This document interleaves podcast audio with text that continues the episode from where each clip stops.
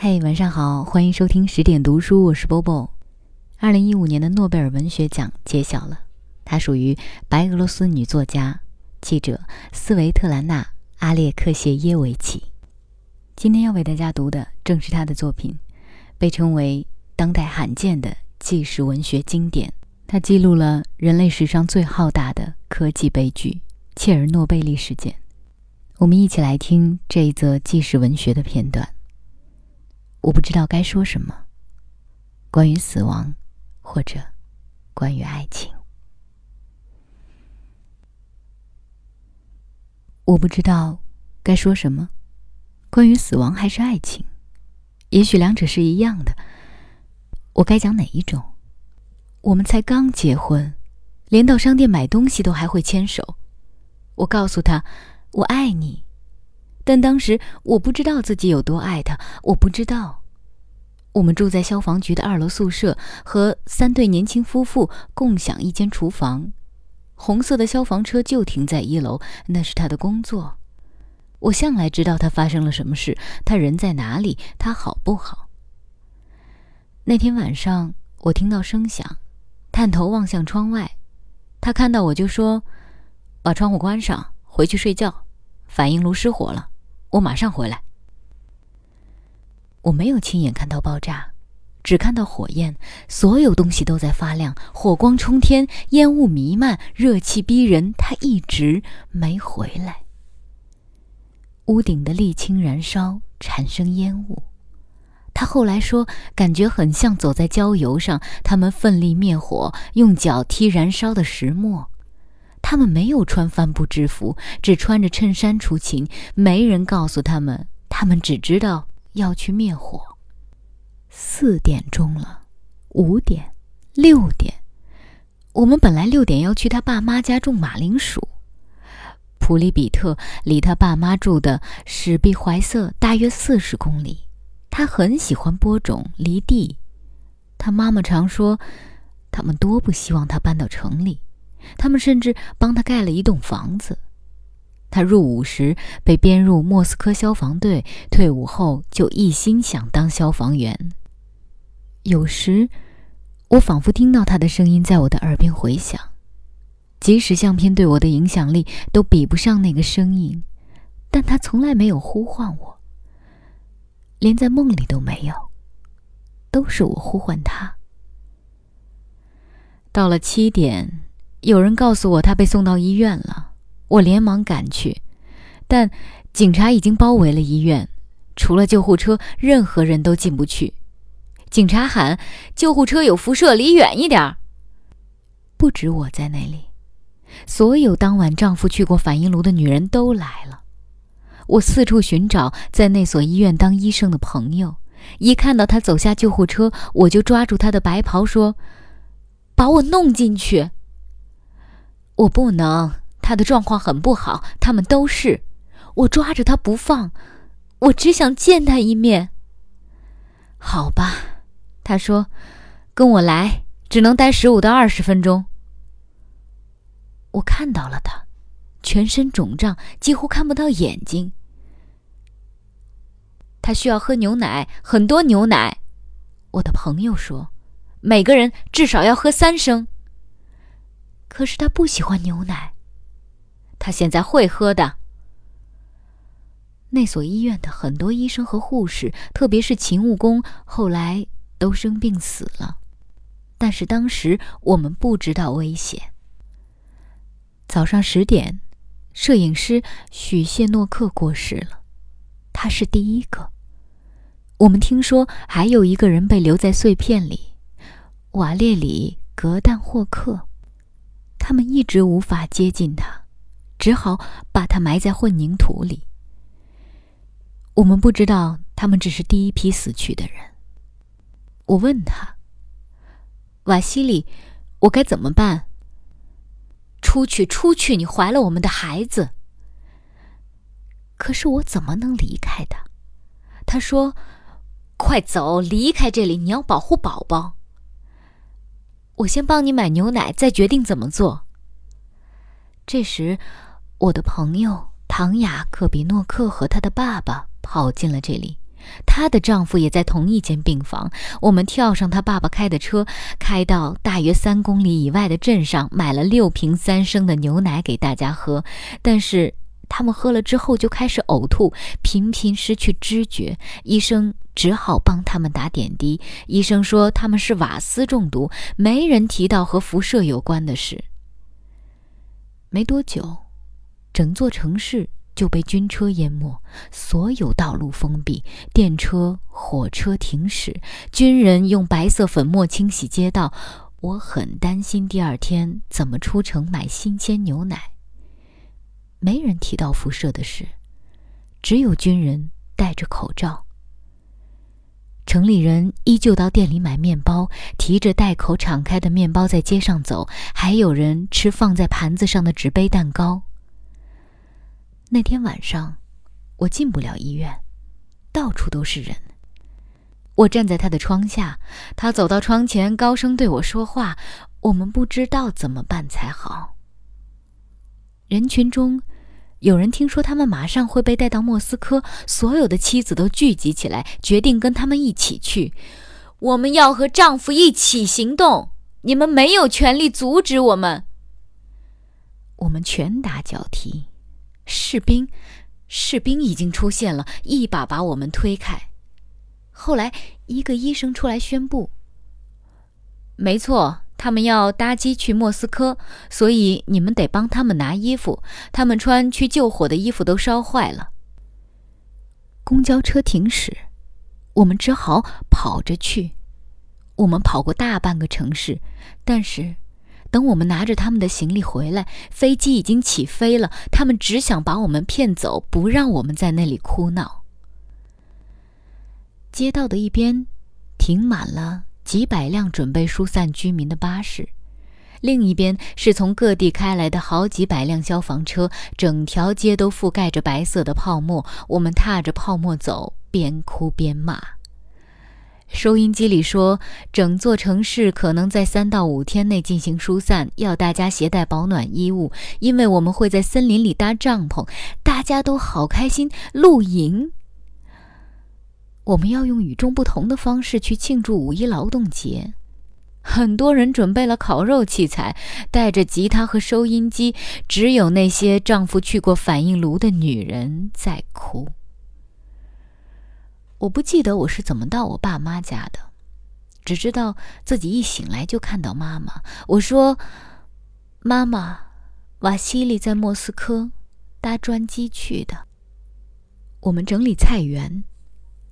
一星期后，那座村子也疏散了。谁知道？当时有谁知道？那天晚上我开始呕吐，我怀了六个月身孕，很不舒服。那晚，我梦见他在梦里叫我：“路德米拉，小路。”但是，他去世后就没有到我梦中呼唤我了，一次也没有。我早上起床后决定，我得一个人去莫斯科。妈妈哭着问：“你这个样子要去哪里？”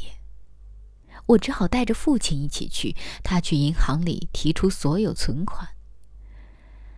我完全不记得到莫斯科的过程。抵达莫斯科后，我们问看到的第一个警察：“切尔诺贝利消防员被安置在哪里？”他马上就说：“休斯金格站的六号医院。”我们有点惊讶。之前大家都吓唬我们，说那是最高机密，那是。专门治疗辐射的医院要有通行证才进得去。我给门口的女人一些钱，她说：“进去吧。”接着又求了另一个人，最后才坐在放射科主任安格林娜·瓦西里耶夫娜·古斯科娃的办公室。不过当时我不知道她的名字，我只知道我必须见她。她劈头盖脸的就问：“你有没有小孩儿？”我该怎么回答？我知道我绝不能说出我怀孕了，否则他们不会让我见他。还好我很瘦，看不出有身孕。有，我说，几个？我心想，我要告诉他两个，如果只说一个，他也不会让我进去。一男一女，所以你不必再生了，好吧？他的中枢神经系统完全受损，头骨也完全受损。我心想，哦，所以他可能有点烦躁。还有。如果你哭，我就马上把你赶出去，不能抱他或亲他，甚至不能靠近他。你有半个小时。但我知道我不会走，除非我和他一起离开。我对自己发誓。我走进去，看到他们坐在床上玩牌、嬉笑。瓦西里，他们叫。他转过身看了我一眼，说：“好了。”没戏唱了，连在这里他都找得到我。他穿四十八号的睡衣，看起来很滑稽。他应该穿五十二号，袖子太短，裤子太短。不过，他的脸部肿了。他们都在打点滴。我问：“你想跑去哪里？”他要抱我，医生阻止他。坐下，坐下。他说：“这里不能拥抱。”我们后来把这些当成笑话来说。其他房间的人也来了，所有从普利比特搭专机到莫斯科的二十八个人都聚集过来。现在怎么样了？城里情况如何？我说，他们开始疏散所有居民。整座城市会在三到五天内清空。大家都没说话。这些人里有两个女的，其中一个哭了起来。发生意外时，她在电厂值班。天哪，我的孩子在那里，他们不知道怎么样了。我想和我的丈夫独处，哪怕只有一分钟。其他人察觉出来了，于是陆续找借口离开。我拥抱、亲吻他，但是他移开。不要离我太近，去拿张椅子。别傻了，我不理他。我问：“你有没有看到爆炸？发生了什么事儿？你们是最早到现场的人。可能是蓄意破坏，有人引爆，大家都这么认为。”当时大家都那样说，以为有人蓄意引爆。第二天，他们躺在自己的病房里，不能去走廊，也不能交谈。他们用指节敲墙壁，抠抠抠抠。医生解释说，每个人的身体对辐射的反应都不一样，一个人能忍受的，另一个人也许不行。他们还测量病房墙壁的辐射量，包括右边、左边和楼下的病房，甚至撤离所有住在楼上和楼下的病人，一个也不剩。我在莫斯科的朋友家住了三天，他们一直说：“你拿锅子、拿盘子去啊，需要什么就去拿。”我煮了六人份的火鸡肉汤，因为当晚执勤的消防员有六个，有巴舒克。科比诺克、提特诺克、帕维克、提斯古拉，我帮他们买牙膏、牙刷和肥皂，医院都没有提供，还帮他们买了小毛巾。现在回想起来，朋友的反应让我很诧异。他们当然担心了，怎么可能不担心？但即使传言都出现了，他们还是说需要什么尽管拿。他情况怎么样？他们还好吧？能不能活下去？活下去。我当时遇到很多好人，有些我都忘了。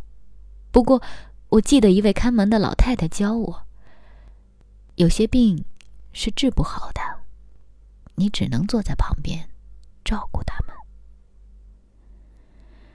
我一大早去市场买菜。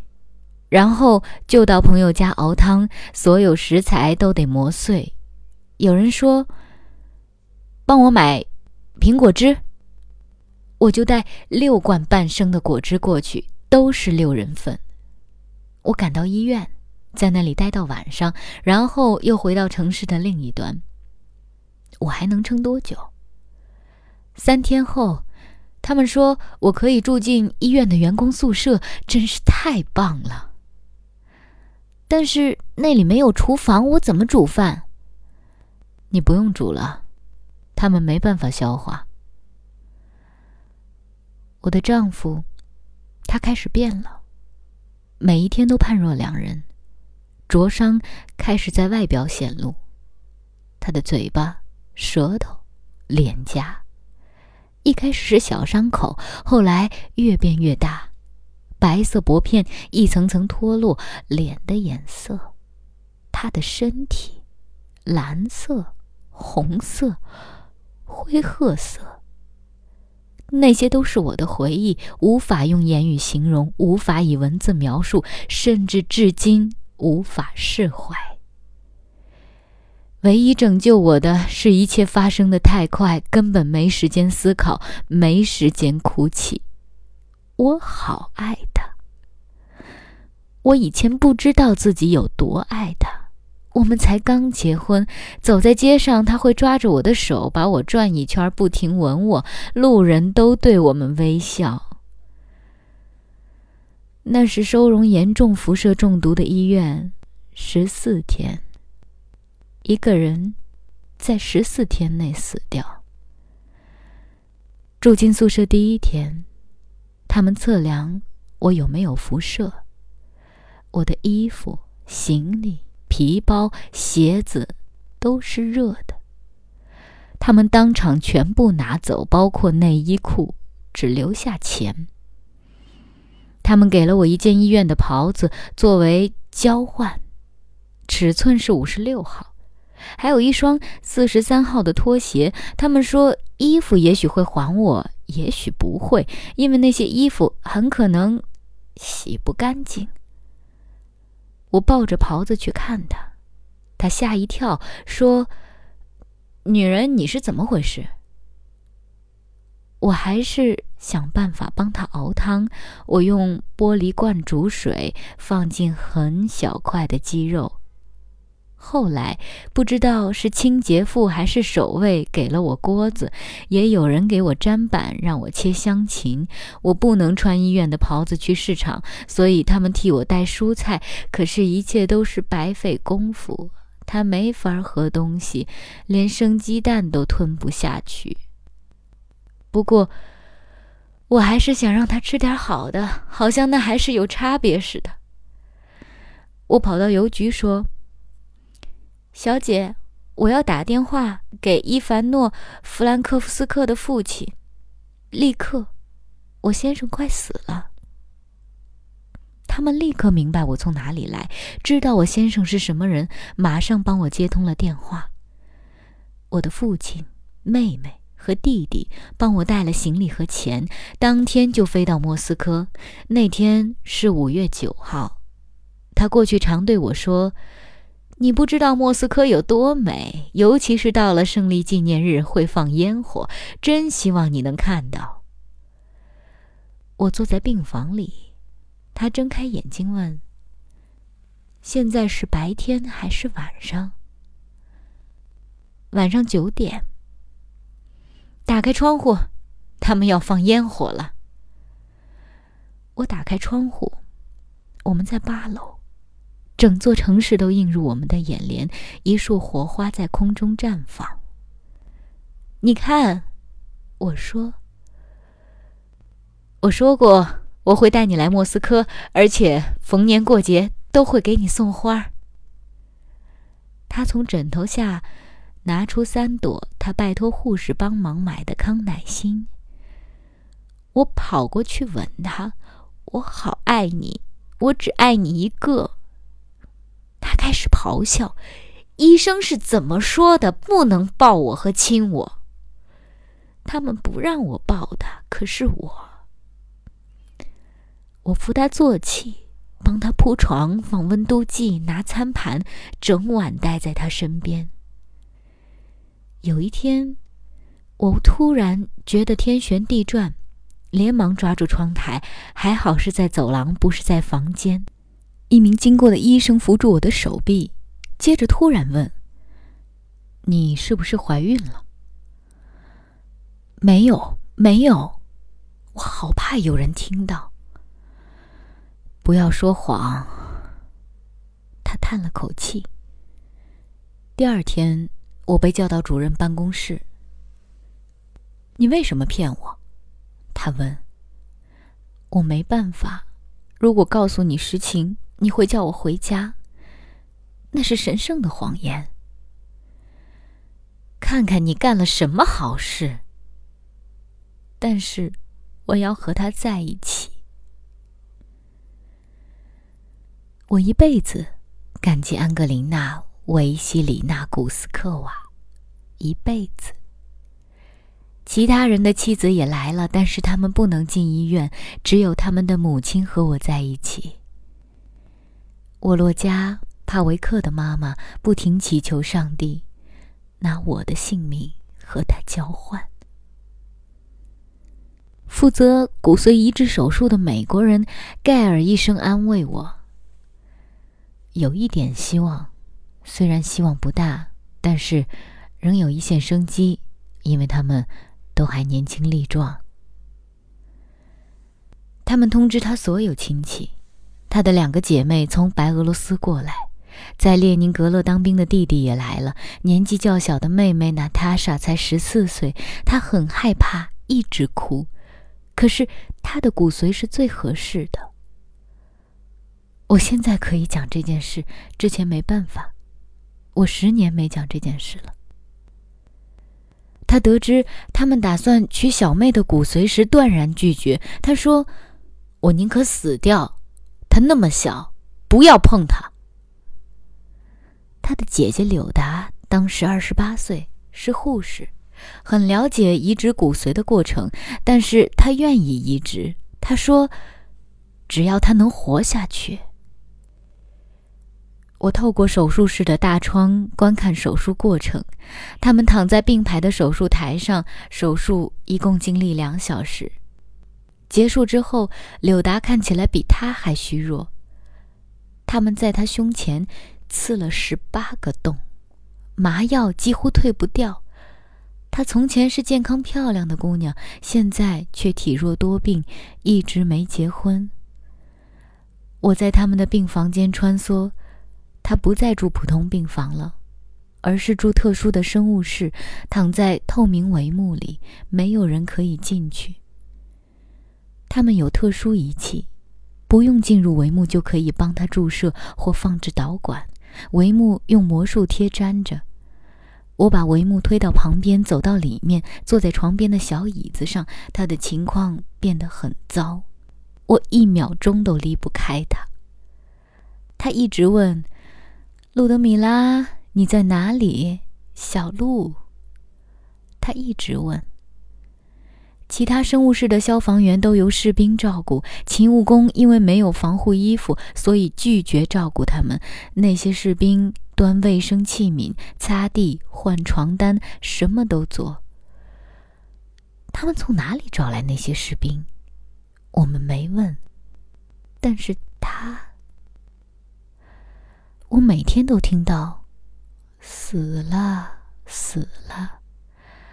迪斯古拉死了，提克诺克死了，死了，死了。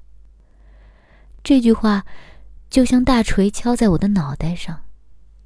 他一天排便二十五到三十次，伴随着血液和粘液，手臂和双腿的皮肤开始皲裂，全身长疮。只要一转头，都可以看到一簇头发留在枕头上。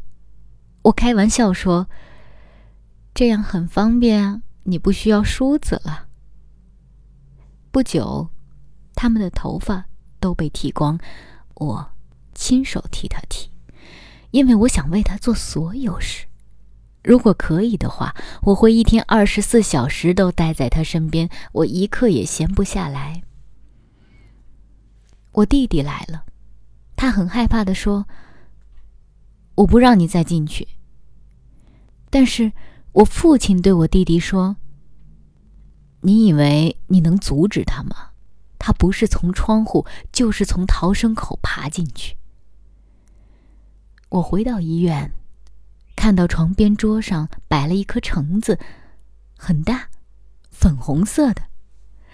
他微笑着说：“我的礼物，拿去吧。”护士在帷幕外对我比手势，说：“不能吃。”已经摆在他身边好一阵子了，所以不但不能吃，甚至连碰都不该碰。吃啊，他说：“你喜欢吃橙子。”我拿起那颗橙子，他闭上眼。他们一直替他注射，让他入睡。护士惊恐的看着我，而我呢？我只希望尽可能让他不想到死亡，不去管他会不会死得很惨，或是我怕不怕他。我记得当时有人说：“你要知道，那不是你的丈夫了，不是你心爱的人了，而是有强烈辐射、严重辐射中毒的人。你如果没有自杀倾向，就理智一点。”我发狂似的说：“但是我爱他，我爱他。”